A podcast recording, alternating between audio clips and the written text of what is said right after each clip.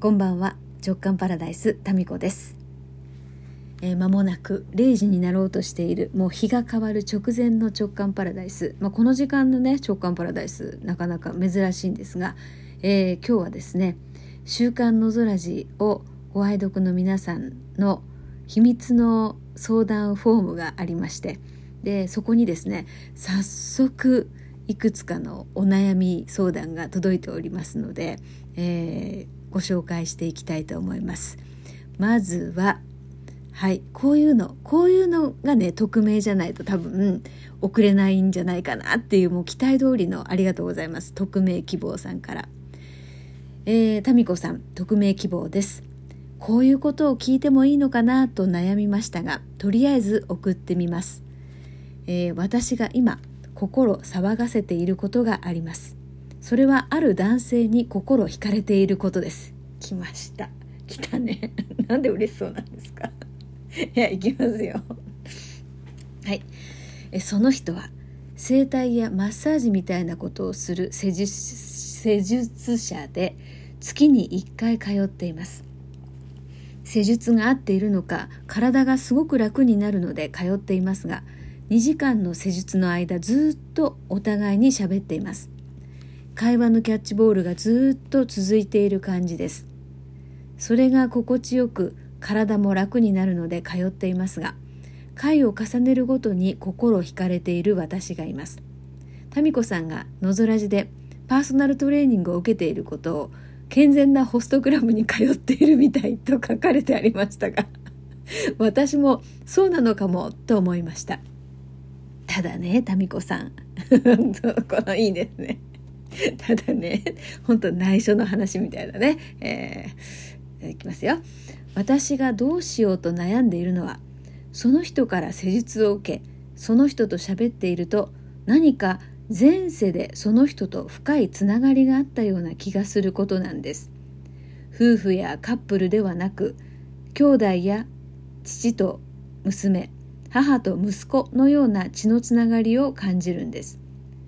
それまで前世や生まれ生まれ変わりなど信じてなかったのにこれって私はその人に恋をし恋をしているってことなの？と戸惑っています。恋というよりより深いつながりを感じるんです。体が緩むと心も緩む感じ。夫や子供を捨てその人と一緒になるなんてことは考えていませんがこのままいくと自分がそうなりそうで怖いと思う反面体は楽になり心も緩む何より楽しいんです。祖母が祖父の女性関係で苦労し母には異母兄弟が何人もいて母も苦労していたこともあり不倫や浮気をしている人を軽蔑していた私ですが私も夫に対して祖父と同じことをしているのではないかと悩むこともあります。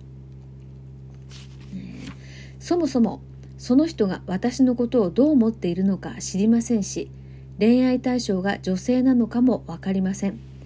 単純に私はその人のクライアントの一人なのでしょう。ホストクラブのように私はお金を払い楽しい気分や体が楽になることを買っているのだと思えばいいのでしょうか。その人の施術を受けていることを夫には伝えていません。男性と二人きりになるなんてことを夫が知ったらやめろと怒られそうで夫には言えない。ということはやましい気持ちが私の中にあるからなのかとまたぐるぐるしてきます。夫とは会話が成り立たずフラストレーションが溜まっています。一方的に夫が言いたいことを言って夫が一方的に切り上げ終わる感じです。夫も仕事でいろいろあり疲れているのもわかるのですが私ばかり我慢している感じがします。こういう状態なのでその人の施術の時間は現実逃避の時間避難場所なのかもとさえ思う時もあります。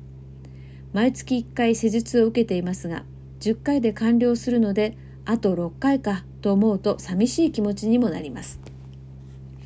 整体やマッサージなど体の施術を受ける人のあるあるなんでしょうか。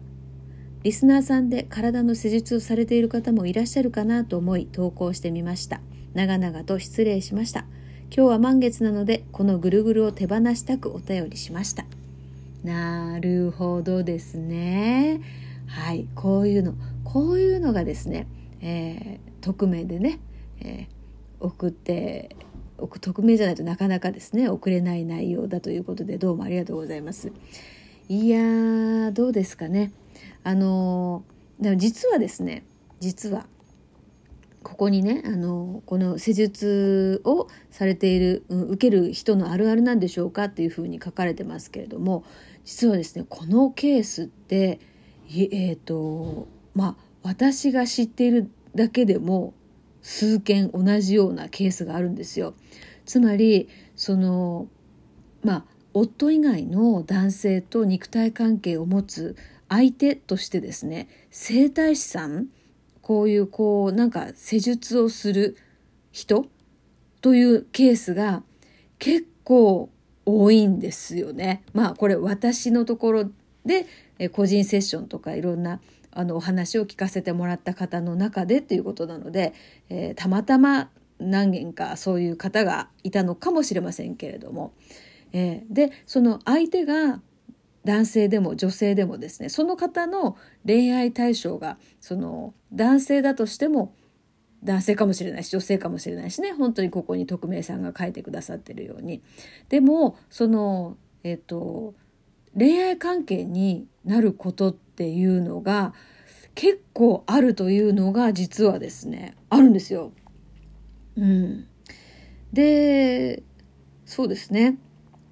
これなんかぐるぐるとねこのえー、家族を捨ててその人と一緒になるなんてことは考えていませんがっていうことでこうここまでですねこの匿名さんの中で妄想が広がっているというところが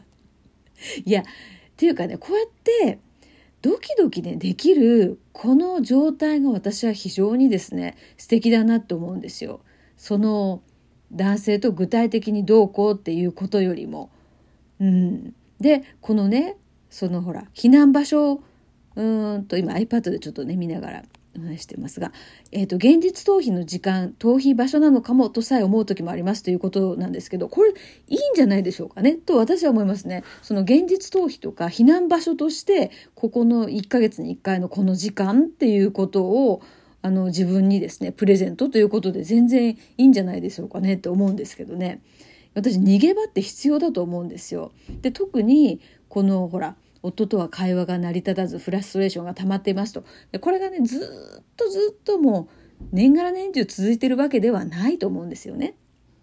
でまあこのお仕事で忙しい時期とかある一時期こういうふうにこうなんかうまくねコミュニケーションが成立しない時ってあると思うんですけれどもそういう時の逃避場所でいいんじゃないでしょうかねって私は思うんですけどね。えー、でなんかあんまりこういけないとかですねそういうのをまあ私の場合はですね自分にあの何て言うかな禁止事項はないんですよ。ないんです。ない ないんでございます 私のことはあれですけどなのであのこういう避難場所っていうのは全然あってよくて、えー、あの何ですかねその人との時間っていうのをね楽しむっていうことでいいんじゃないでしょうかね。でこのご主人に言ってないっていうことはまあ別にわざわざそのご主人のそのタイプにもよりますけども言ってなんか波風が立つなら言わなくてもいいんじゃないかなというふうに思うんですがだからいいいいんじゃないですかこのまま続けて。であとえ10回で完了するだったらまたさらに10回追加すればいいんじゃないですかね。こういう場所って本当必要だと思うんですよ。で男性の場合はいろいろあるじゃないですか。そういう商業的なお金を払ってこう会話をするとかですね。肉体関係を持つみたいな場所ってあるけど、まあ、女性もあるっちゃあるみたいなんですけどね。なかなかその男性みたいにメジャーに何、えー、て言うかな気軽にそういうところに行けるっていう感じではないじゃないですか。なんか生体のこのね会話のキャッチボールが続くこの時間を楽しんでドキドキを楽しんで。でまあ別に禁止事項って作らなくてもいいんじゃないかなって。まあ私のケースでいくと、あの、秘密ってないんですよね。そのヨシーとの間に。っていうか私が言っちゃいたくなるんですよ。で、うちはですね、その他の男性とどうこうするっていうことに関して全く規制がないんですよね。まあこれなんかえー、そうなの？みたいになってるかもしれませんけど全然まあ例えば例えばだけどあ今日あの泊まるねみたいなことでも全然いいんですよ。いいんですよっていうかえだって例えばですよえー、っと例えばお家に食べ物が何もない時って外食するしかないじゃないですか。それと似てんじゃないかなって私は結構割り切ってるとこがあってあのいや家に美味しいものがあれば家で食べますけど家に食料がないならばあの外食させていただきますみたいな。なんかそういう面もあったりとかしてね。まあ一番ベストなのはお家に美味しい食事があるっていうのが一番いいのかもしれませんけど。なのであんまりこう何ですかね。こうしなければいけないとかそういうのでこう何て言うかな。自分をギュウギュウしなくてもいいんじゃないかなっていうのはこの何て言うのかな。まあこの男女関係だけじゃなくて全般的に私の考えなんですけどね。なんかしちゃいけないことっていうのってあんまりないと思っていて。ただまあそのね誰かがこう何て言う悲しい思いしたりとかそういうふうになことが予測されているのならばあの分からないように違うか。あのいや多分このね匿名希望さんはそういう実際にね GO するっていうことはまあないんじゃないかなとこの文面から。で結局これご主人とのフラストレーションが